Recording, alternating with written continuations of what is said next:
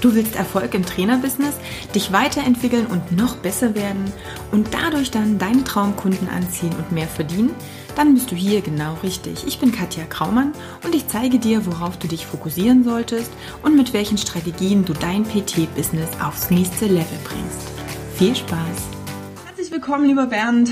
Ich freue mich, dass es geklappt hat mit dem Interview und dass wir heute zu dem wunderbar beliebten, tollen Thema Steuern uns äh, unterhalten dürfen.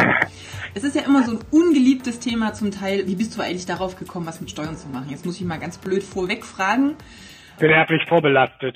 Mein Vater war beim Finanzamt, der war der Lohnsteueraußenprüfer zuletzt und ja, pff, irgendwie ergab sich das so. Damals nach dem Abi äh, war die Idee entweder Finanzamt dann oder Bank. Ja, und dann habe ich mich danach für das Finanzamt entschieden und ähm, dann war aber relativ schnell klar während dieser dreijährigen Ausbildung, dass ich da nicht ewig bleiben wollen würde und habe dann beschlossen, ähm, dann halt die Steuerberaterprüfung zu machen und dann was äh, ja sinnvolles mit dem erlernten Wissen anzufangen und nicht den ganzen Tag da im Finanzamt rum zu äh, hausen. Du kennst natürlich auch die Seite vom Finanzamt her. Ja. Ja. Das ist natürlich auch nochmal eine ganz wichtige Nummer. Wie lange bist du jetzt schon im Geschäft, wenn ich äh, das mal so formulieren darf?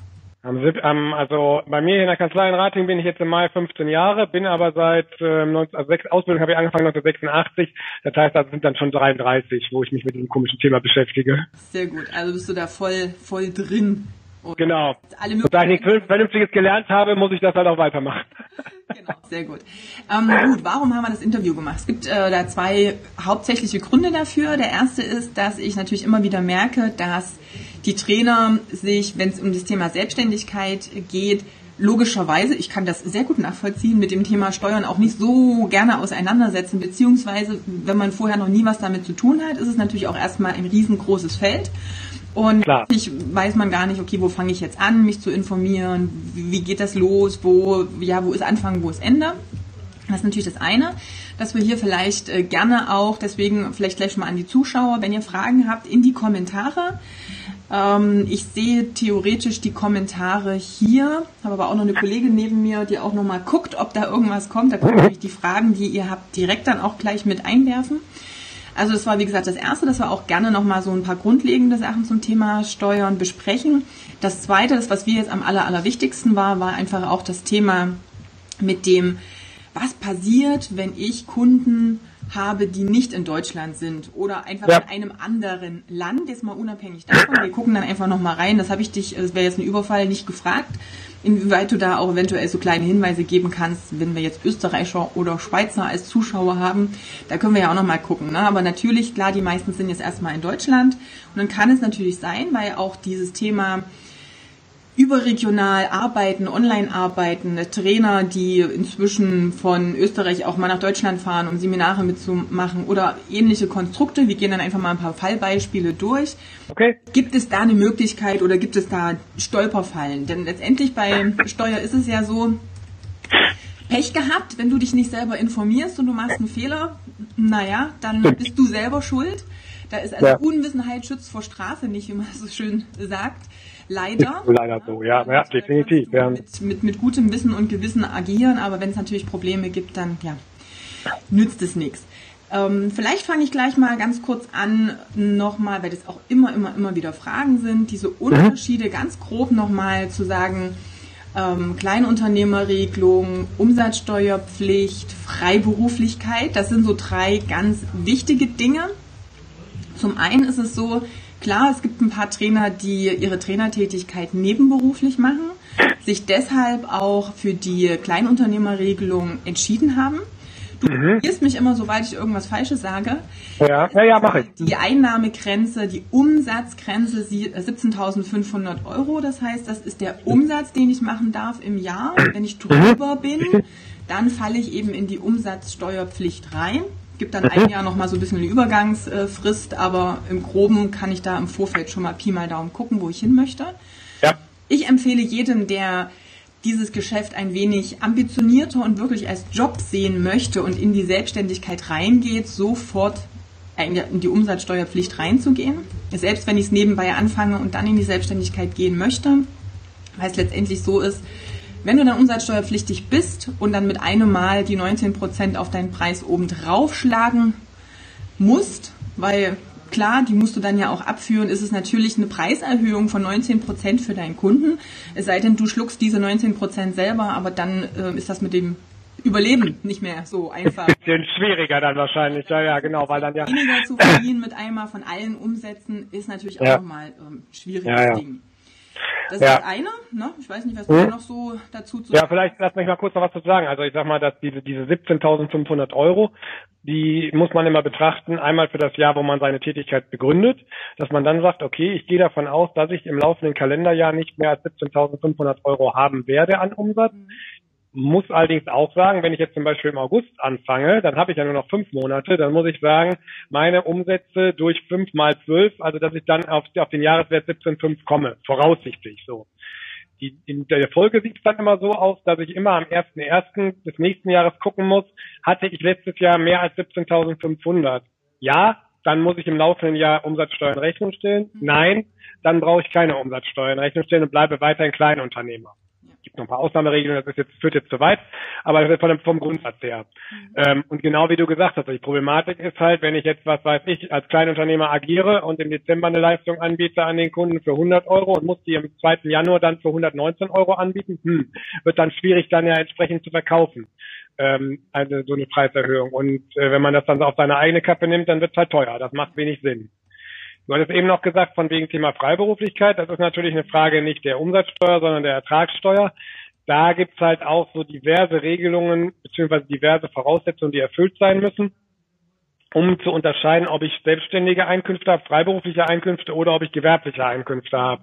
Im Wesentlichen kurz gesagt kann man es eigentlich betrachten, dass es ähm, auf die Ausbildung beziehungsweise aufs Studium ankommt, was man da gemacht hat. Und damit muss man dann mit dem Finanzamt die Abstimmung machen. Und das sollte man halt letztendlich auch so früh wie möglich machen. Bei der Anmeldung der Tätigkeit mit dem Fragebogen beim Finanzamt würde ich immer dann im Zweifel, wenn ich da hinkomme zur freiberuflichen Tätigkeit, das entsprechend eintragen. Dann allerdings halt auch ähm, spätestens mit der ersten Jahressteuererklärung für die Einkommensteuer die Sachen mit dem Finanzamt klären, damit die dann halt nicht, weil wir in den ersten Jahren halt kleinere Beträge, die sind, da sind, als Gewinn, die dann halt auch noch nicht gewerbesteuerlich relevant sind, weil als natürliche Person habe ich einen Freibetrag von 24.500 Euro Gewinn, den ich überschritten haben muss, bevor überhaupt Gewerbesteuer anfällt ähm, da muss ich, da muss ich halt trotzdem sehen, dass ich das so schnell wie möglich regel, damit ich da nicht in drei, vier Jahren irgendwann, wenn ich diese Gewinngrenze überschritten habe, dann mit dem Finanzamt anfange rumzudiskutieren. Also das macht am Anfang dann mehr Sinn, je näher man am Anfang auch noch mehr dann irgendwo liegen hat, dass man diese Nachweise dann erbringen kann. Das macht dann schon Sinn. Aber wie gesagt, das ist dann natürlich noch ein anderes Thema. Ähm, ob, und im schlimmsten Fall sind halt gewerbliche Einkünfte, wo dann Gewerbesteuer anfällt und die kann je nach weil die halt zwar bundeseinheitlich wird die Basis ermittelt, aber die, die einzelnen Gemeinden haben ja ihre Hebesätze. Wir hier, wir hier in Ratingen haben 400 Prozent, leben auf der Insel der Glückseligen, weil dann die Gewerbesteuer fast komplett wieder auf die Einkommensteuer angerechnet wird. Aber unsere Freunde nebenan in Köln, die haben 570 Prozent und 380 Prozent werden nur angerechnet. Da haben wir schon eine riesige Belastung dann. Und ähm, da gibt es echt Unterschiede in ganz Deutschland, dass man auch, wenn man gewerblich tätig ist, dann auch gucken kann, wenn man die Möglichkeit hat, danach zu wählen, wo man dann seinen Standort hat. Mhm. So. Ja. Das, das Ding ist halt bei der Anmeldung, also wir haben, ich habe ja auch einige Trainer, wo es darum geht, was mache ich denn freiberuflich, gewerblich, wie ist jetzt so die Frage, ähm, A, du hast es schon richtig gesagt, es geht zum einen natürlich um die Ausbildung, das ist so ein, ähm, so ein Ding. Und ähm, ganz oft wird es nicht anerkannt. Also das Finanzamt genau. sagt ganz häufig dann so, nee, das hat jetzt nichts mit, mit Freiberuflichkeit zu tun. Ähm, und du bist natürlich, wenn du dann äh, das irgendwie durchkriegst, dass deine Tätigkeit freiberuflich ist, weil das gerade bei den Personal Trainern echt nochmal eine Nummer ist, also ein sehr schmaler Grad ist, der du bist beschränkt in dem, was du tust. Ganz viele Sachen fallen dann doch wieder in die Gewerbesteuer rein, also in, ja. die, also in die gewerbliche äh, Tätigkeit. Ja, ja, und damit wird es schon wieder schwierig, weil dann musst du es wieder auseinanderklamüsern. Dann kannst du höchstens sagen, okay, diese Tätigkeit melde ich an als freiberuflich, dann mache ich nochmal separaten Gewerbe, ja. muss zweimal die Buchführung machen. Ähm, ja, das ist stopp, da, da war ich direkt eingewandt. Also das muss gar nicht sein, zweimal die Buchführung machen, weil man kann dann letztendlich auch sagen, okay, ich habe meine Einnahmen, die trenne ich, also dass ich dann auch in der Buchhaltung sage, das eine sind die freiberuflichen, das andere sind die gewerblichen Einkünfte. Und ich sage jetzt einfach als Beispiel, ich habe 100.000 Euro Einnahmen, 80.000 äh, freiberuflich und 20.000 gewerblich, dann sind 80 Prozent meiner Kosten, die ich habe, auch der freiberuflichen Tätigkeit zuzuziehen und 20 Prozent der gewerblichen letztendlich. Mhm. Ich kann das anhand, also einfach dann anhand, jedes Jahr anhand der tatsächlichen Einnahmen aufschlüsseln.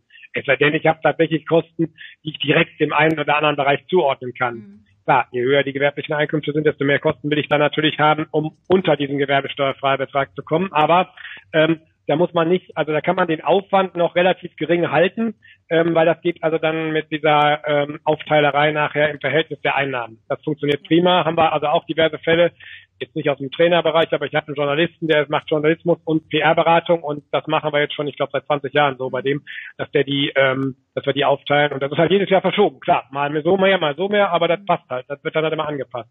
Aber man muss sich halt dann da direkt dann beim ich sag mal, am sinnvollsten beim Rechnungsschreiben schon Gedanken machen, das ist die eine oder die andere Tätigkeit dass man dann auch nachher, wenn wir die Unterlagen kriegen, um die dann zu verarbeiten als Buchführung, wissen, ah, das ist die 15er, das ist die 18er Tätigkeit, also die gewerbliche und die freiberufliche. Es ist ja dann auch nochmal so ein, also was ich vorhin meinte mit zwei Buchführungen, ich muss zumindest über meine Belege und welche Einnahmen wohin gehören, schon auch mir eine Übersicht machen. Also das merke ich halt, dass viele dann irgendwie so am Jahresende dann mal denken, oh, hier ist mein Schuhkarton. Äh, genau, ja, ja. Das ist schlecht. Zuckerzeug ist immer blöd. Na, also es macht ja. dann schon Sinn, wirklich auch zu sagen, was gehört jetzt wohin, wo muss ich das jetzt ähm, einordnen. Ähm, das war mehr ähm, damit ähm, auch gemeint wo du gerade sagst, Schuhkarton, das ist übrigens dann auch noch ein Riesenvorteil, wenn man Umsatzsteuer dann hat und nicht kein Kleinunternehmer ist, weil dann muss man ja erstmal monatlich die ersten zwei Jahre lang nach Anabnahme der Tätigkeit monatlich die Umsatzsteuervoranmeldung abgeben und später entscheidet sich dann anhand der Höhe der Jahresumsatzsteuer, ob es bei monatlich bleibt oder ins Vierteljahr sich ändert, der Abgabezeitraum. Aber man ist halt dann ja dazu verpflichtet, seine Klamotten dann auch ähm, ordentlich zu sortieren, dass gar nicht erst die Schuhkarton-Sachen aufkommen. Und das ist gerade, denke ich, am Anfang eigentlich hilfreich, weil wenn man halt mit der Tätigkeit beginnt, muss man halt leider auch diesen Verwaltungsbereich äh, mit erledigen, der das Unschöne an der ganzen Geschichte, was damit dazugehört. Und wenn man dann halt zwei Jahre gezwungen ist, das monatlich zu machen, dann ist es nachher auch nicht mehr das Problem, dass man halt in dieses äh, Schuhkarton ähm, bilden dann wieder verfällt. Das ist eigentlich eigentlich eine ganz gute, in der Hinsicht ganz gute Geschichte. Auch, ich sag mal gerade halt für die für die, für die, für die, für die Neuen, die da, die da frisch einsteigen, um dann das Gefühl dafür zu kriegen, was muss ich machen, was kann ich machen. Und ich sag mal letztendlich, wenn man monatlich die Sachen verarbeitet, dann sind ja auch Rückfragen sinnvoll. Wenn ich jetzt sage, ähm, was war das für ein Beleg? Ja, das, ich sag mal, innerhalb der nächsten vier Wochen weiß ich das noch. Aber wenn ich nach einem Jahr ankomme oder nach anderthalb Jahren, dann wird es schon schwieriger und ähm, dann macht das doch mehr. Und ich kann im Zweifel, wenn was nicht in Ordnung ist, die Belege schon noch schnell korrigieren lassen. Also das wäre auch noch eine wichtige Geschichte. Es kommt gerade eine Frage rein, welche ja, Tätigkeit fällt unter die freiberufliche, welche unter die gewerbliche Tätigkeit. Da muss ich aber sagen, das geht jetzt ein bisschen zu tief. Ich habe dazu jetzt in meiner Gruppe auch schon mal ein Video gemacht, wo ich das aufgedröselt habe, was freiberuflich ist und was gewerblich ist. Das würde ich dann einfach im Nachgang nochmal drunter verlinken. Denn das ist wirklich ein echt schmaler Grad, gerade weil es ganz viel an den Ausbildungen mithängt. Ähm, und würde das, wie gesagt, dann später nochmal mit reinnehmen, denn jetzt würde ich gern mit dir nochmal in diese ähm, eben, was wir gesagt haben, ne, länderübergreifende. Ja, ja, länderübergreifende Geschichten, ja. So mit reingehen. Also von daher würde ich, wie gesagt, das dann nochmal später verlinken. Gut, also die Frage, ähm, weshalb ich eigentlich gesagt habe, hey, ich brauche da jetzt nochmal einen Fachmann, der sich damit auskennt und der wesentlich besser die Fragen beantworten kann, war von einem Trainer, der relativ grenznah an die österreichische Grenze auch wohnt und mhm. der gesagt hat, hey, ich habe auch immer mal wieder Kunden natürlich aus Österreich. So, ja. jetzt gibt es viele verschiedene Konstellationen und wir gehen einfach mal mehrere Beispielvarianten durch, damit es einigermaßen klar wird auch für die Zuschauer und Zuhörer. Genau, damit. Ah, ähm, ich muss ja unterscheiden, und da kannst du vielleicht mal was dazu sagen, grundsätzlich erstmal, ob ähm, ein Kunde jetzt ein Endkunde ist oder ob jetzt ein Kunde ein, also ein, wie man so schön sagt, B2B, also Business to Business, das ist ein ja. anderer Trainer, der vielleicht bei mir ein Seminar mitmacht, weil er das auch als Weiterbildung steuerlich geltend machen möchte. Mhm.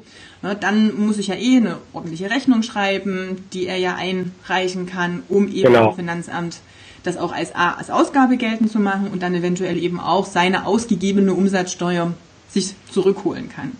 Ja, beziehungsweise es ist halt dann bei vielen Leistungen aus eurem Bereich, also aus dem Personal Coaching dann da so auch, ähm, dass dann die Leistung zum Beispiel, wenn wir jetzt einen haben, der in Deutschland eigentlich seinen Sitz hat, aber dieses Training in Österreich macht, dann an einen ähm, gewerblichen Endkunden oder halt auch einen freiberuflichen, ist dann egal, also nur keinen privaten, mhm. ähm, dass dann letztendlich dann die Umsatzsteuer an, am Empfängerort, also sprich in Österreich entsteht. So, mhm. ähm, dann gibt's halt auch unterschiedliche Regelungen, ob es jetzt ein äh, Training ist, was er vor Ort gemacht hat, oder ob er vielleicht auch nur eine Online-Schulung gemacht hat. Ähm, da muss man dann halt auch immer nochmal unterscheiden, aber äh, das lässt sich relativ gut einstufen, weil letztendlich bei diesem B2B, wie du das gerade so schön gesagt hast, kommen wir eigentlich, ich sag mal, in 99 Prozent der Fälle dahin, dass ich im Empfängerland zwar meine Rechnung schreibe, aber ich schreibe dann eine Rechnung, ähm, ich sag mal meine Leistung, ohne Umsatzsteuer, weder deutsche noch österreichische, und ich schreibe dann unten drunter Reverse Charge. Das heißt also, das sind praktisch. Jetzt aber schon wieder bei äh, Fallbeispiel drei oder vier. Also okay, ja, okay. Ganz, ganz langsam, damit die Leute folgen können. Also ja. erstmal so grundsätzlich, ich bin ein Trainer in mhm. Deutschland. Ein Österreicher kommt zu mir als Trainer und macht ein Seminar. Hat das in irgendeiner Art und Weise eine Auswirkung darauf, wie ich Rechnungen schreibe? Ja oder nein? Das war erstmal ja. So. Ganz klar ja. Genau. ja. Also wie sieht das da aus? Ja, also in dem Fall wäre das dann so, wenn der, wenn der, also der, was du hast gesagt, dass der Österreicher zu mir kommt. Genau. Ja, also in dem Fall, in dem Fall ist es einfach, weil der, dann wird die Leistung mit der Umsatzsteuer in Deutschland betrachtet, weil ich hier in Deutschland sitze und Leistung hier empfängt, dann ist das einfach, dann schreibe ich meine Rechnung ganz normal mit deutscher Umsatzsteuer. So, wenn der also physisch hier ist und sein Seminar hier macht. Punkt. Wie sieht das für ihn dann aus? Weil äh, ähm, Österreich, Deutschland haben ja unterschiedliche Umsatzsteuersätze. Inwieweit ja. kann er, weißt du das, ähm, seine, also die Umsatzsteuer wieder wiederholen? Also ja. kann er jetzt ansetzen? Es gibt ein sogenanntes Umsatzsteuervergütungsverfahren, das äh, praktisch ein also der, der dann der Österreicher in Österreich die Umsatzsteuer, die er im Laufe des Jahres in Deutschland gezahlt hat, ähm, sich wiederholen kann in Deutschland wird das beantragt bei dem Bundesamt Zentralamt für Steuern. Sowas gibt es in Österreich auch. Wie es da genau heißt, weiß ich nicht, können wir aber rausfinden. Aber da kann das dann auf jeden Fall wiedergeholt werden. Ähm, hängt aber von Grenzen ab, also wie viel Umsatzsteuer im Laufe des Jahres dann bezahlt worden ist. Also für einzelne Kleinbeträge machen die das natürlich nicht, weil das Verfahren ein bisschen aufwendig ist, aber ist machbar. Also da ist zumindest eine Möglichkeit, dass er diese Umsatzsteuer ähm, wiederkriegt. Muss man sich dann natürlich im Einzelfall angucken, inwieweit das geht, aber da gibt es Möglichkeiten. Okay, gut. Ähm, das mache ich jetzt einfach mal so als Beispiel. Hängen wir das mal drüber. Trainer Deutschland, Kunde, ein Trainer aus Österreich, dann ist alles normal. Ich schreibe die Rechnung genauso wie an jeden anderen. Ja, ja, ja. Wenn ein Kunde aus Österreich jetzt zu mir kommt und ein Personal Training in Deutschland macht, gibt's da eine, ist das irgendwie anders oder ist das genauso? Nö, das ist genauso. Das ist genauso. Gut, dann können wir das nämlich. Kunde ist Trainer oder Huch? Endkunden. Also wenn es in Deutschland stattfindet, ist es wurscht, weil da muss ich als deutscher Unternehmer halt die deutsche Umsatzsteuer in Rechnung stellen und mich darum kümmern. Genau, Erbringung ist dann Deutschland. Gut, sehr gut, dann haben wir das nämlich schon. So, wie ist es jetzt, wenn ich, und das hast du vorhin schon mal so ein bisschen angedeutet, ich bin jetzt ein Trainer und fahre nach Österreich, weil keine Ahnung, dort ein Studio mich eingeladen hat, um dort ein Seminar zu geben, mhm. zu leiten. Und ähm, ich schreibe jetzt den Kunden vor Ort in Österreich jetzt meine Rechnung, weil die Teilnehmer mhm. eben Österreicher sind. Ja.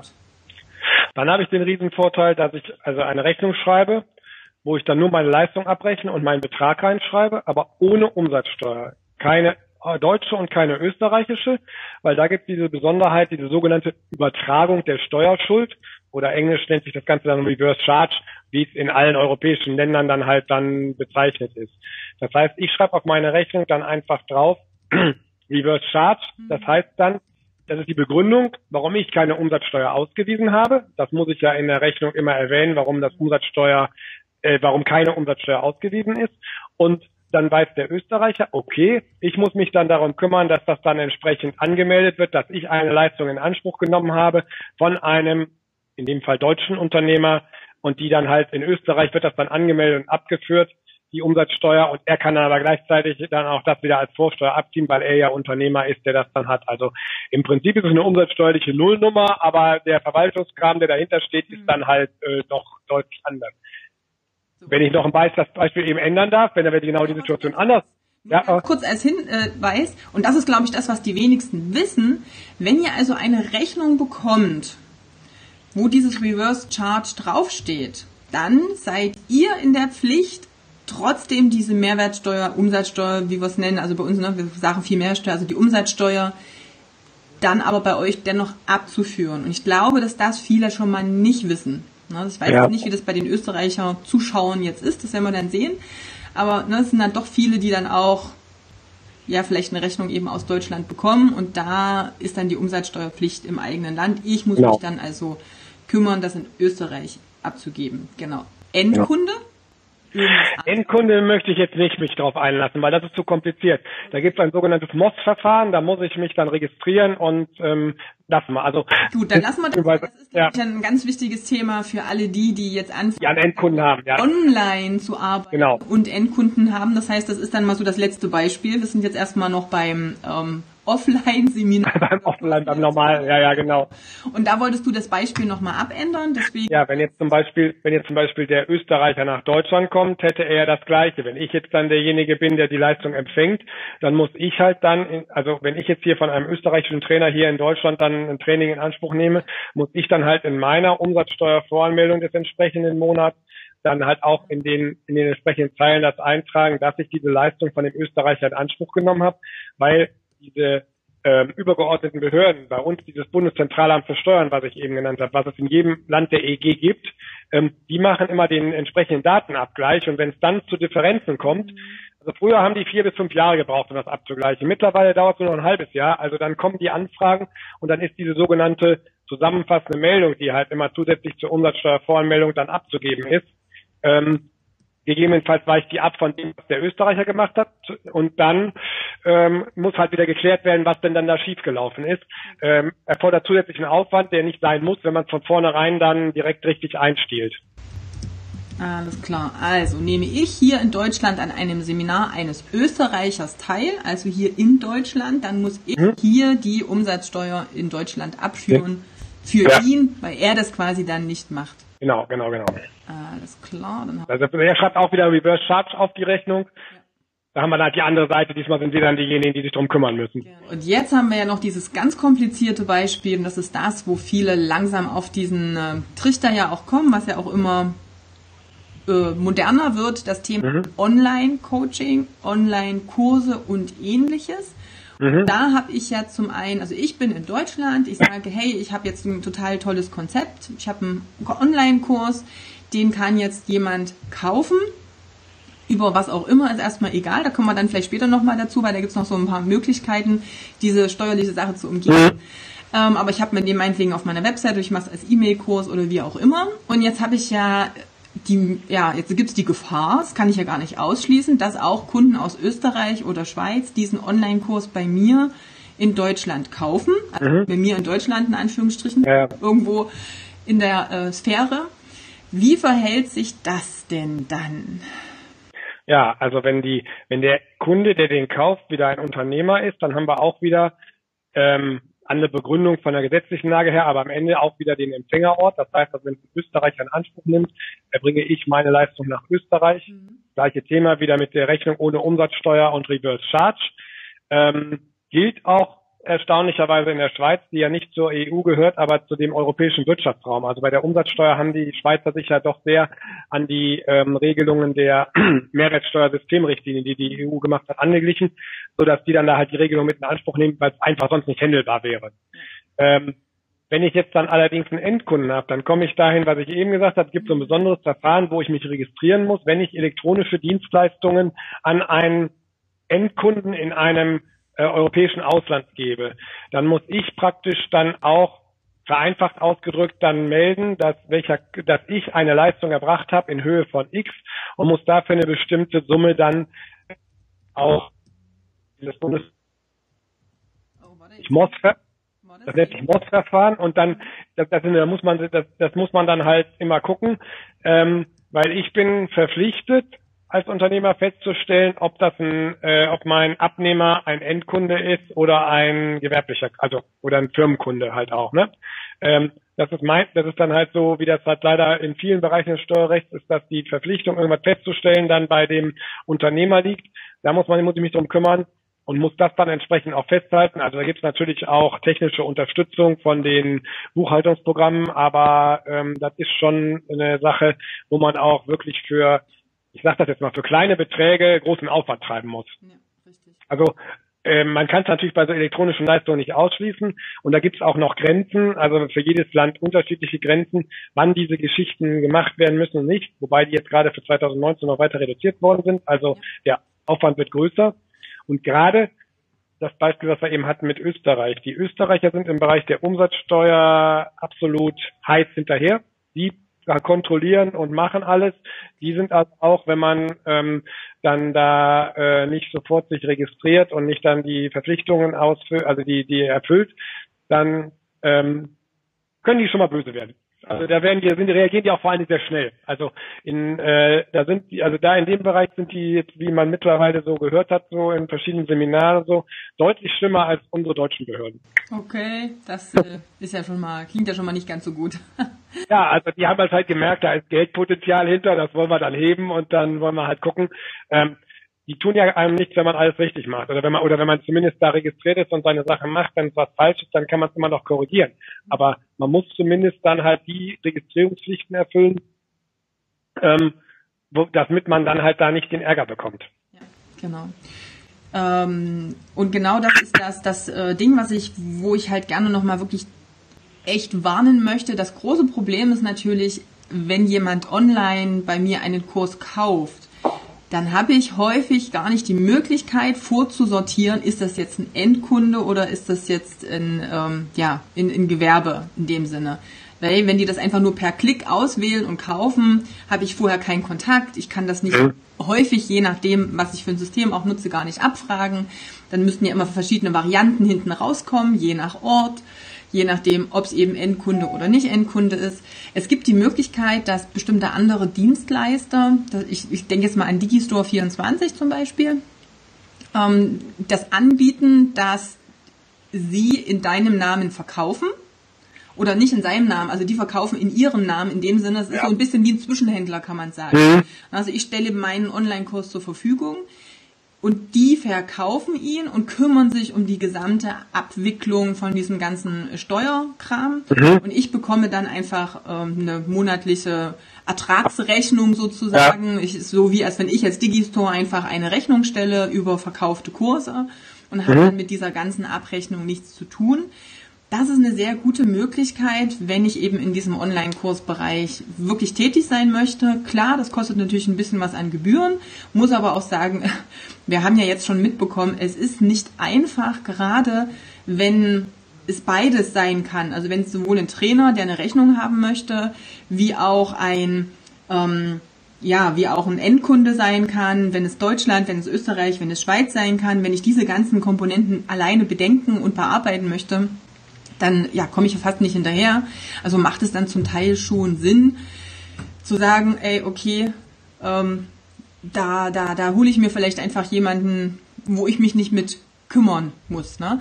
Hier fragt noch jemand, Endkunde, wie ist das definiert? Hier am Ende geht es darum, er ist eben keine Gewerbeperson, die das, was du verkaufst, für sich als Weiterbildung oder als Ausgabe geltend machen möchte. Also ich kann auch ein Gewerbe haben, aber als Endkunde irgendwo essen gehen oder mir bei Amazon eine CD kaufen, die ich jetzt nicht absetze, dann bin ich da auch der Endkunde. Wenn es aber meine Tätigkeit irgendwo tangiert, also wenn ich jetzt sage, hey, ich mache jetzt das Coaching um, also zum Beispiel, genau, ich kann jetzt das Beispiel von mir jetzt nehmen, ein Trainer kommt zu mir, um ein Business Coaching zu machen für sein Business, das ist wie eine Art Weiterbildung, Fortbildung für ihn dann ist er kein Endkunde mehr, dann ist er wirklich ein, ein Businesskunde. Und ähm, ein Endkunde wäre halt einfach, gut, würde jetzt nicht zu mir kommen, aber wäre halt wirklich jemand, der sagt, ach, ich mache das einfach nur, weil es mir Spaß macht, ich nutze es überhaupt nicht, ich bin überhaupt nicht irgendwo Gewerbe angemeldet oder bin auch nicht freiberuflich irgendwie tätig.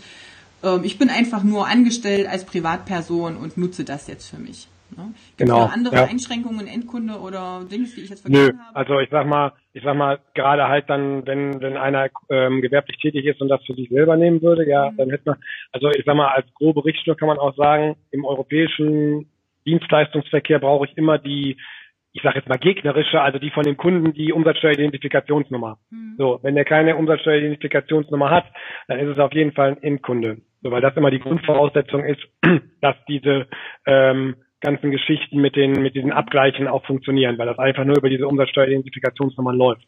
So und der muss natürlich dann im Zweifel auch nachweisen, dass es für seine für sein Unternehmen für seine ähm, gewerbliche oder freiberufliche Tätigkeit ist und ich sag mal gut, das ist ja von dem, von der Tätigkeit, also wenn, wenn er selber in dem Bereich ist und dann eine Fortbildung in Anspruch nimmt, dann gibt es da ja keine Diskussion drüber. Ähm, also dass er das aus Jux und Dollerei macht, ist ja dann eher unwahrscheinlich. Aber vom Grundsatz ist das so. Also wie gesagt, wenn ich eine Umsatzsteueridentifikationsnummer habe, dann kann ich ja davon ausgehen, dass der Mensch auch das für sein Unternehmen nimmt.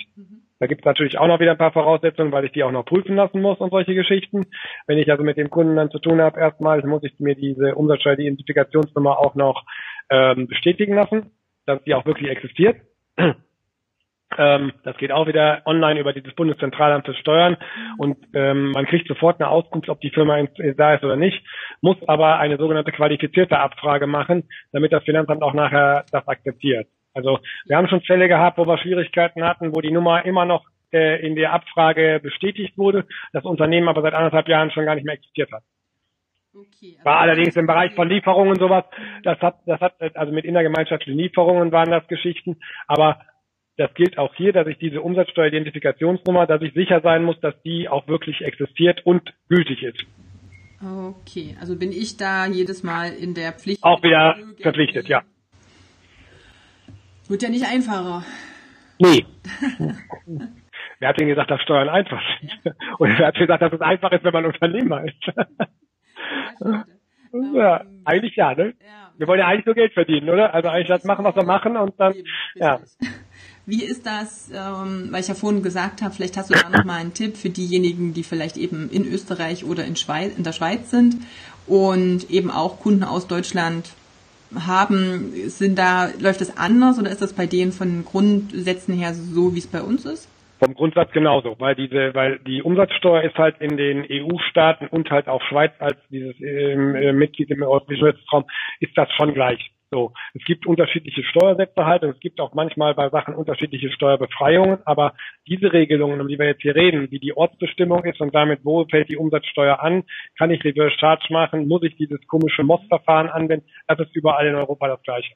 Okay. Das ist mal in der Umsatzsteuer ist das einzige Steuerrecht ja, wo wir ähm, in Europa dann dann einheitliche Regelungen haben. Mhm. Also wie gesagt, im Haupt, vom, von der Grundsatz her, wie es denn funktioniert. Ja. Gibt Feinheiten, wo es Unterschiede sind, die aber jetzt im Bereich der Personal Trainer gar nicht zum Tragen kommen. Okay. Gut.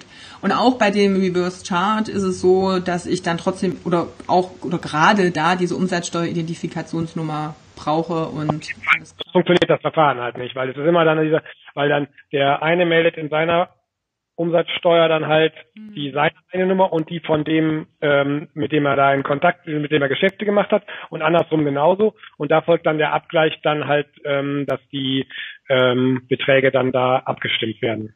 Okay, gut. Ähm, gibt es Fragen an Bernd? Schreibt es gerne in den Chat nochmal rein. So ein paar Sachen kriege ich ja hier immer mit. Aber habt ihr Fragen jetzt zum allgemeinen Steuerbereich? Ich gucke hier nochmal rein. Ich hatte ja zwei. Genau. Hier war die Frage, hey Katja, was muss ich beachten, wenn ich einen Kunden in der Schweiz habe, selber in Deutschland lebe und arbeite, aber Kleinunternehmer bin und daher keine Umsatzsteuer zahle? Kleinunternehmer würde ich ja, also äh, wenn ich der Kunde in der Schweiz habe, habe ich jetzt hier auch, schreibe ich keine Umsatzsteuer, dann muss ich auf meine Rechnungen auch draufschreiben, dass ich halt Kleinunternehmer bin, also da Kleinunternehmer nach Paragraph 19 Absatz 1 des Umsatzsteuergesetzes oder keine Umsatzsteuer, weil Kleinunternehmer reicht auch aus. Ähm, das reicht dann auch für die ähm, für die für die äh, für die äh, Beziehung zur Schweiz dann auch.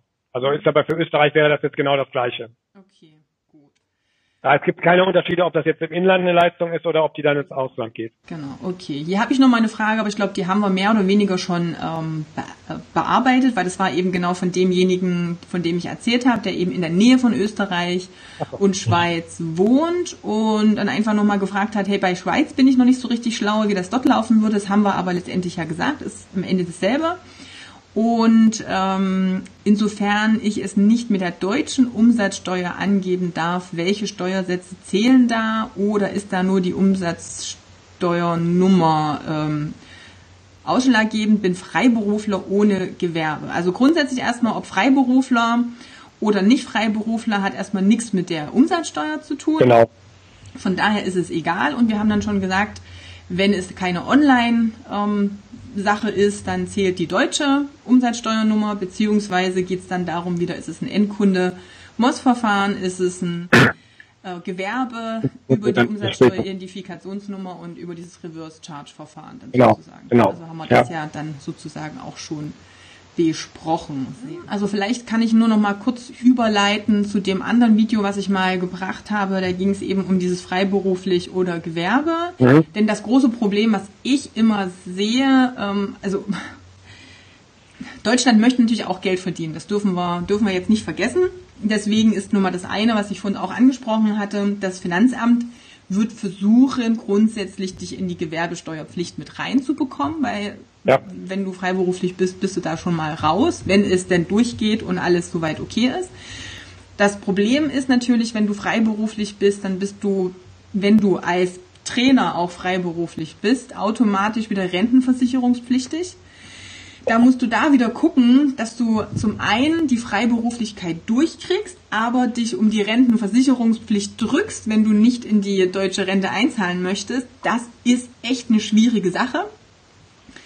Ähm, ich persönlich, mein Standpunkt ist immer, bevor ich diese ganze, diesen ganzen Kladderadatsch mache, bin ich lieber gewerbesteuerpflichtig und verdiene so viel, dass es mir nicht wehtut. also ist immer so der, der Hinweis. Gute Idee. Weil letztendlich natürlich wirklich diese Freiberuflichkeit. Ich hatte jetzt, ich habe jetzt erst wieder eine Coaching-Klientin, die extra dafür nochmal eine Personengesellschaft mit jemandem gegründet hat, wo dann die Abrechnung Freiberuflichkeit nur darüber ging, separaten Gewerbe und dann halt auch wirklich nicht später mal zu hören, zu bekommen, ey, das ist doch eigentlich gar nicht freiberuflich, was du tust. Das zählt jetzt schon zum, zum Thema Gewerbe es ist nicht immer alles so einfach und ich denke mal, so ist zumindest mein Gefühl, wenn ich Gewerbesteuer zahle, dann lässt mich das Finanzamt da vielleicht ein bisschen eher in Ruhe, weil sie sagen, hey, passt ja, also lieber mache ich eine kleine freiberufliche Tätigkeit mit in Gewerbe als andersrum und habe danach vielleicht nach zwei Jahren irgendwie Hudeleien. Das ist natürlich das eine. Und ja, Rentenversicherungspflicht wird auch immer, immer, immer wieder Thema sein und wird immer wieder gefragt. Das ist ein ganz großes Thema, weil das, was bei teuer, bei teuer und das, was die Rentenversicherung, die deutsche Rentenversicherung jetzt als freiberuflich ansieht, akzeptiert äh, das Finanzamt nicht als freiberuflich. Also das ist halt super spannend. Da haben wir zwei verschiedene ja, Institution, die eine sagt, ach, das zählt bei mir so als unterrichtende, lehrende Tätigkeit, das ist eigentlich mehr oder weniger freiberuflich und äh, deswegen zahlst du. Und das Finanzamt sagt, nö, ist es ja überhaupt nicht. Also nach unseren Richtlinien nicht, weil wir möchten lieber Gewerbesteuer haben. Und das ist eh so eine heiße Nummer. Deswegen auch hier immer meine Empfehlung, guck, dass du so schnell wie möglich ähm, einen Trainer oder irgendeine Arbeitskraft anstellst, über 450 Euro und damit bist du da zumindest aus der Rentenversicherungspflicht schon raus. Es gibt, glaube ich, für jeden Trainer genügend Tätigkeiten, die er nicht selber machen muss, äh, wo er eigentlich zu teuer für ist. Und wenn es Buchhaltung, E-Mails beantworten äh, und sonst was ist, also von daher sollte die Investition, das ist besser angelegt, meines Erachtens nach. Und ähm, das ist immer so mein Tipp. Aber es sehen andere Coaches ein bisschen anders. Das ist meine. Jeder muss natürlich für sich sagen, ja, wo, wo, was möchte ich gerne machen, womit möchte ich ja, mich ja, beschäftigen. Ja, auf jeden Fall, ja. Also sehe ich genauso. Also das ist halt die eine gute die, die einfachste Lösung, jemanden einzustellen. Ähm, klar, wenn man direkt am Anfang ist, hat man das ja noch nicht. Das ist meistens ja von der finanziellen Seite noch nicht möglich. Da muss man halt ein, zwei Jahre abwarten. Also ich sag mal, wenn man sich bei der Deutschen Rentenversicherung auch noch nicht meldet, dann hat die ja auch die ersten drei Jahre machen, haben die ja auch noch, sind die auch noch ruhig. So und ähm, dann, wenn man dann halt dann so weit ist, dass man das dann halt macht, dann macht es auch Sinn, letztendlich die, die Person dann anzustellen, um da rumzukommen. Weil das Geld, was ich investieren müsste, um dann da in die Rentenversicherung einzubezahlen, was ja prozentual von meinen Einnahmen geht, ähm, das kann ich ja auch, wenn ich die Hälfte davon nehme, in eine private Versicherung, Altersvorsorge einzahle oder was weiß ich, in Immobilien investiere, komme ich das am Ende auf deutlich mehr, ähm, so dass das dann auch letztendlich die sinnvollere Variante ist. Weil ich sag mal, das, was bei der deutschen Rentenversicherung als Rente nachher rauskommt, hm, ist jetzt nicht so überzeugend. Also von daher, ähm, ist klar, die suchen jede Quelle und die haben nun, es gibt immer diese blöde Regelung, dass halt alle, die, ich sag mal, vortragende Lehrer oder sowas sind, dass die halt als ähm, zahlungspflichtig angesehen werden, weil die Gesetzesbegründung ist ja dazu auch sehr lustig, weil man will den Leuten, die ja sich so engagieren, denen will man ja was Gutes tun, dass sie halt Mitglied in der deutschen Rentenversicherung sein dürfen. Also ich meine, man muss das ja nur gut verkaufen, ne? Nein, aber ganz klar, also das, das sollte das Ziel sein, dass man da ähm, nicht unbedingt reingerät, weil es einfach letztendlich zu teuer ist am Ende des, des, des Tages, dass man viel zu viel Geld investiert, wo man dann auch nicht im Alter dann das rauskriegt, was man da sich erhoffen könnte.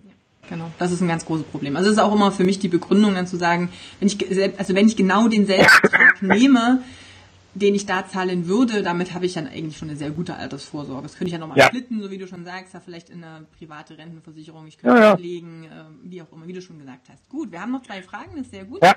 Kann ich äh, Seminare und Anschaffungen erst äh, ab dem Moment absetzen, zu dem ich mich angemeldet habe oder schon vorher in Vorbereitung auf die Selbstständigkeit, auch wenn ich noch nicht angemeldet bin?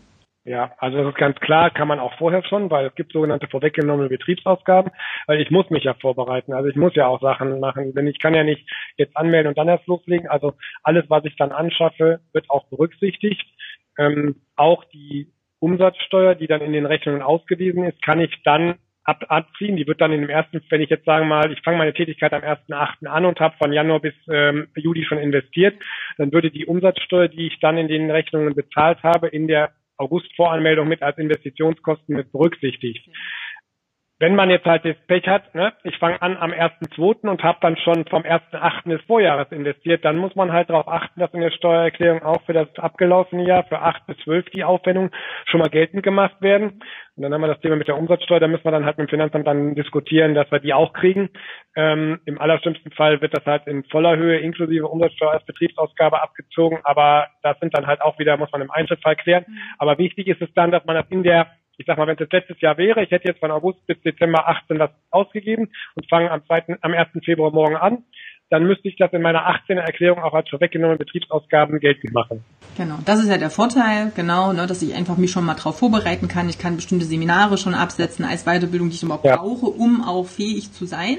Denn letztendlich selbst, also jetzt mal unabhängig von der Freiberuflichkeit, auch wenn ich mich gewerblich anmelde, fragt das Finanzamt natürlich auch, ob ich die Grundqualifikation habe, genau. um dieses Gewerbe auszuüben. Das heißt, irgendwo muss ich ja auch nachweisen, dass ich da schon meine Fortbildung als Trainer gemacht habe und die kann ich dann natürlich absetzen. Das ist ganz gut. Wie ja. weit rückwirkend würde das gehen? Gibt's da? Also theoretisch auch, ich sag mal über zwei oder drei Jahre. Wenn ich sage, ich mache jetzt eine Ausbildung im Prinzip, mhm. ähm, die dann mehrstufig ist, dann auch dann habe ich natürlich das Problem, dass das Finanzamt dann in, für die ersten Jahre dann noch keine Einnahmen sieht und auch noch nicht sieht, dass ich anfange zu arbeiten. Ähm, da muss man dann halt das entsprechend dann die Bescheide offen halten, wenn die kommen, dass die entweder ergehen die dann unter dem sogenannten Vorbehalt der Nachprüfung, dann sind sie innerhalb von vier Jahren jederzeit änderbar, oder die sagen, okay, wir erkennen die Verluste als vorweggenommene Betriebsausgaben an, sagen aber, der Bescheid ist vorläufig, um zu prüfen, ob dann da irgendwann mal Gewinne erzielt werden. Also diese Überprüfung der Gewinnerzielungsabsicht, die dann damit reinkommt, ist aber auch nicht so schlimm, weil wenn ich dann sage, okay, ich habe dann meine drei Jahre im Prinzip Vorlaufkosten und fange dann an und habe dann Einnahmen, dann ist die Argumentation ja einfach. So, also wie gesagt, alles, was dann damit zusammenhängt, muss berücksichtigt werden. Nur wir haben eine Abschnittsbesteuerung, deswegen muss es immer in dem Jahr erfasst werden und mit erklärt werden, wo es drin ist. Und im Zweifel muss man halt darum kämpfen, dass das Finanzamt das auch berücksichtigt. Genau, sehr gut. Und dann gibt's noch eine Frage, wo kann ich denn noch mehr nachlesen zu diesen Themen, wenn noch Fragen aufkommen? Ja, das ist schwierig. Also ich sag mal, im Internet gibt's natürlich jede Menge Sachen.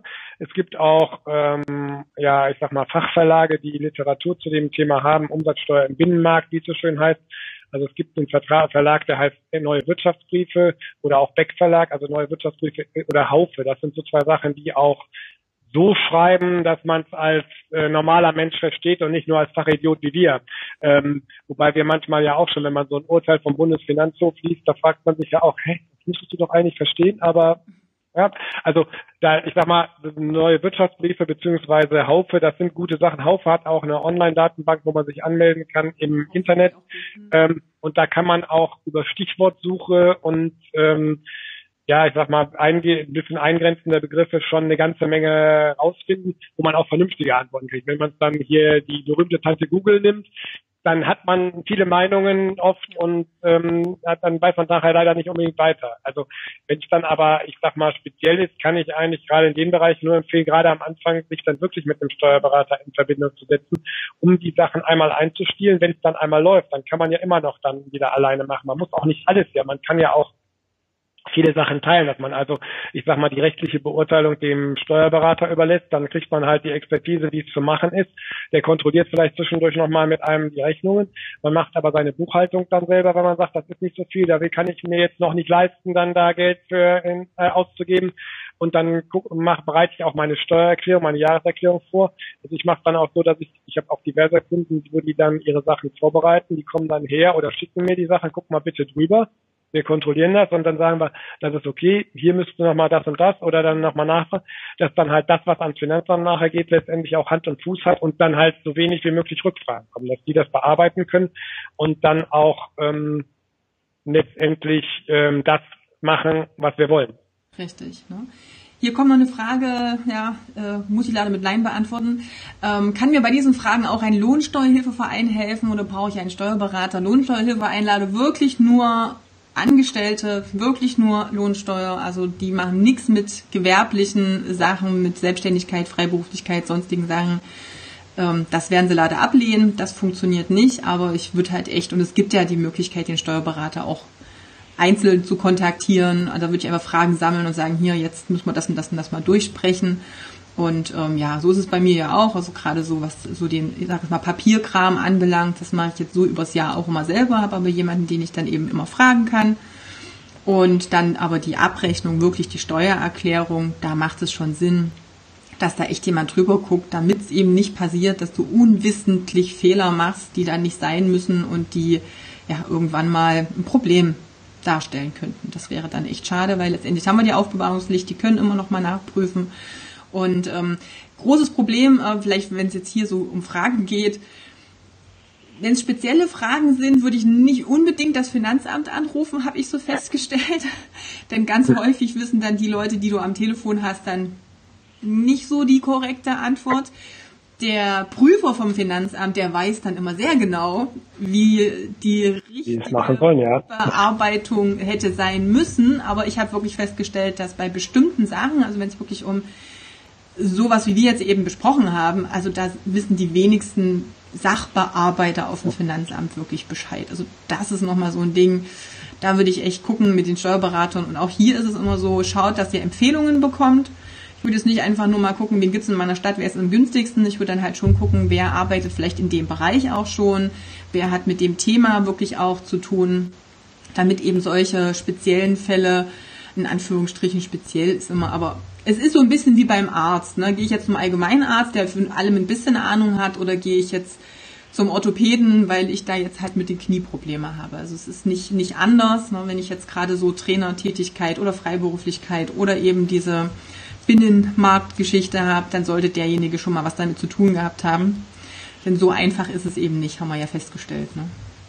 In der Tat, ja, ja, das ist schon so. Also ähm, dann lieber dann da mal gucken, dass dann da auch die, wirklich die Expertise vorhanden ist. Also da gibt es ja leider auch genug Kollegen, die dann auch da versuchen. Und was du eben sagtest, Finanzamt, ja, die müssen ja Auskünfte erteilen, wenn man konkrete Fragen hat zum konkreten Fall. Beraten dürfen die ja nicht, da verweisen die dann ja halt letztendlich auf die Steuerberater. Und das Problem, also was wir hier haben, wie du sagst, wenn du mit dem Finanzamt telefonierst, das können wir ja meistens gar nicht, weil die gar nicht mehr dran gehen. Also die sind ja so überlastet oder weil überlastet falsch ausgedrückt. Die haben zu wenig Personal. Ist nun mal so bei der Menge, die die an Arbeit haben. Aber ähm, dass da auch gar nicht mehr kommt. Ich habe jetzt gerade gehört, also im Frankfurter Raum beantworten die noch nicht mehr mehr Briefe, weil sie keine Leute haben. Also das ist ähm, ganz besonders toll natürlich. Ähm, also ähm, da ist die Servicequalität sofern man da überhaupt von Service sprechen mag, ist also ganz schlecht und das eigentlich quer durch die Republik verteilt, egal wo man mit den Leuten mal spricht, mit Kollegen oder auch mit Kunden, ähm, das ist überall das Gleiche. Da, da gibt es natürlich ein paar Ausreißer, aber die dann positiv sind, aber der meiste Teil ist also, dass die eigentlich ihre Kram verwalten und gar nicht wissen, wie sie es hinkriegen sollen. Und was du eben sagtest, die Finanzamtsprüfer, die kommen und die haben ja immer einen riesen Vorteil, die kommen dann nach drei Jahren, vier Jahren, fünf Jahren. Und da ist ja dann auch, wenn ähm, sich irgendwelche rechtlichen Sachen geändert haben in der Umsatzsteuer, das zum Beispiel dann irgendwelche Neuregelungen sind, sowas, die haben ja dann drei, vier Jahre Zeit gehabt, sich damit zu beschäftigen. Wir, also sprich ihr als Kunden und wir als Berater, müssen ja ab dem ersten ersten, ab wo das gilt, uns sofort damit beschäftigen und müssen wissen, wie es geht. Und natürlich ist klar, dass erstmal bei einer Neuregelung, Gesetze werden ja meistens so gemacht, dass die irgendwann zum Ende des Jahres dann fertig sind und ab ersten ersten gelten. Wir müssen dann ja schon direkt das anwenden und dann wird das ja so gemacht, wie halt dann da in dem Augenblick gemeint wird, wie es richtig ist. Und wenn die Finanzverwaltung dann nach drei oder vier Jahren plötzlich meint, nee, wir sehen das aber ganz anders, dann habe ich halt, ich sag mal, meine Rechnung falsch geschrieben, weil, weil die da eine andere Auffassung vertreten und dann habe ich das Problem. Deswegen muss man dann halt auch ähm, mal schauen, dass man, das ist ja auch, ich sag mal, wir sind ja als Berater auch verpflichtet, uns fortzubilden und müssen immer dann auch, ich sag mal, wissen, wie ähm, ist die Finanzverwaltung jetzt gerade so drauf, was haben die so für Ideen, was wollen die jetzt umgesetzt haben, was machen die, so dass wir dann halt auch sagen können, okay, ich habe dir immer gesagt, du musst das so und so machen, das Finanzamt sagt aber jetzt, das wird so und so gesehen, entweder passen wir uns an oder wir wissen, da ist ein Risiko, das könnte bei einer Prüfung eine, ich sag mal, eine Summe X an Steuernachzahlung sein, Risiko gehen wir ein oder nicht, müssen wir halt da gegeneinander abwägen und miteinander sprechen, dass man dann sagt, ja, das mach, ändern wir jetzt, dann kostet mich das und das, oder ich gehe das Risiko ein und muss das dann halt irgendwann später mal nachzahlen. Also das sind so Sachen. Deswegen, also auch wenn man heute eine Einschätzung macht, ist das ja natürlich nicht immer ähm, für die in Stein gemeißelt für die Zukunft. Das Steuerrecht lebt halt und äh, gerade die Finanzverwaltung hat manchmal abstruse Ideen. Ähm, weil die halt gerade bei der Umsatzsteuer ähm, halt immer sehen wollen, dass, also nach, wenn es nach Finanzverwaltung geht, immer deutsche Umsatzsteuer mit 19 Prozent ausweisen, ist immer gut, immer abführen und im Zweifel muss ich sie doppelt zahlen, weil ich es falsch gemacht habe. Also da sind die knallhart und ähm, deswegen ist das halt wichtig, dass einmal einzustielen, wie es gerade jetzt ist, und dann halt natürlich auch immer mal laufend zu überwachen, passt das noch oder gibt es Änderungen. Genau, also bei mir ist es halt auch so, also wichtig ist, diejenigen, denen ich da vertraue, sollten sich in dem Bereich einfach auch immer regelmäßig fortbilden. Es ändert sich ja auch jedes Jahr. Permanent, ja. Also das sind ja manchmal Kleinigkeiten, manchmal zum Positiven. Also jetzt, wo es im letzten Jahr darum ging, ähm, was muss ich jetzt in eine, was muss ich unbedingt schreiben, also dass auch diese Höhen ähm, etwas hochgesetzt wurden, dass ich dann auch mal eine größere Anschaffung machen kann, die ich jetzt nicht unbedingt die Abschreibung mit reinnehmen muss und das komplett ähm, reinnehmen kann. Also das sind ja manchmal so Kleinigkeiten, die ganz nett sind. Ähm, aber es gibt natürlich auch immer Sachen, die vielleicht negativ sein könnten. Also das sollte ich zumindest Bescheid wissen. Gut, ich habe jetzt mal deine Adresse, deine Kontaktdaten auch mal eingeblendet, falls jemand direkt bei dir nochmal ähm, ja, mit dir in Verbindung ja. setzen möchte oder mit der Kanzlei. Und ähm, das ähm, machen wir dann natürlich auch nochmal unter das Video für diejenigen, die es dann nachträglich hören oder okay. sehen. Das ist eine wichtige Sache und da kann man sich ja jederzeit melden und kann sagen, hey, ich möchte jetzt dies oder jenes von der Kanzlei übernehmen lassen. Da habe da nochmal Fragen, ich möchte eine Beratung in Anspruch nehmen oder ähnliche Sachen. Gut. Ja. Wenn es keine Fragen hier mehr gibt, wenn jetzt bei Facebook nicht nochmal irgendeine Frage, die ich jetzt noch nicht beantwortet und nicht mit reingenommen habe, äh, drin ist, dann äh, würde ich sagen, äh, bedanke ich mich erstmal für die Zeit, für das zur Verfügung stehen. Gerne. Wir berechnen uns gleich nochmal, wenn ich jetzt hier das Live äh, beendet habe. In Ordnung. Daher grundsätzlich, na, ihr könnt natürlich auch diejenigen, die nachträglich anschauen, nochmal Fragen stellen. Ich schaue, inwieweit ich die beantworten kann oder würde dann vielleicht gesammelt nochmal, ja, vielleicht nochmal nachfragen, ob wir vielleicht die ein oder andere Antwort noch kriegen. Ja. Können wir gerne so machen, ja. Genau, Rating ist bei mir um die Ecke, sehr gut. Vielleicht passt das ja dann können wir vor Ort dann direkt was machen. Gut. Ja. Dann erstmal, ähm, ja, danke für die Zuschauer, für die Kommentare. Danke an dich, Bernd. Und wir danke. sehen uns beim nächsten Thema hier in der Gruppe. Und ja, dann erstmal auf Wiedersehen, hören. Der Kurs selber war für mich sehr gewinnbringend. Das heißt, ich habe während der Zeit des Kurses meine ersten zahlenden Kunden bekommen.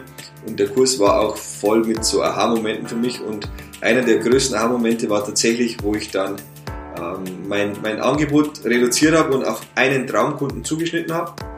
Das heißt, ich habe einen Traumkunden und der hat Probleme und für diese Probleme habe ich Lösungen und das ist mein Paket. Und da, dadurch kamen auch die Kunden.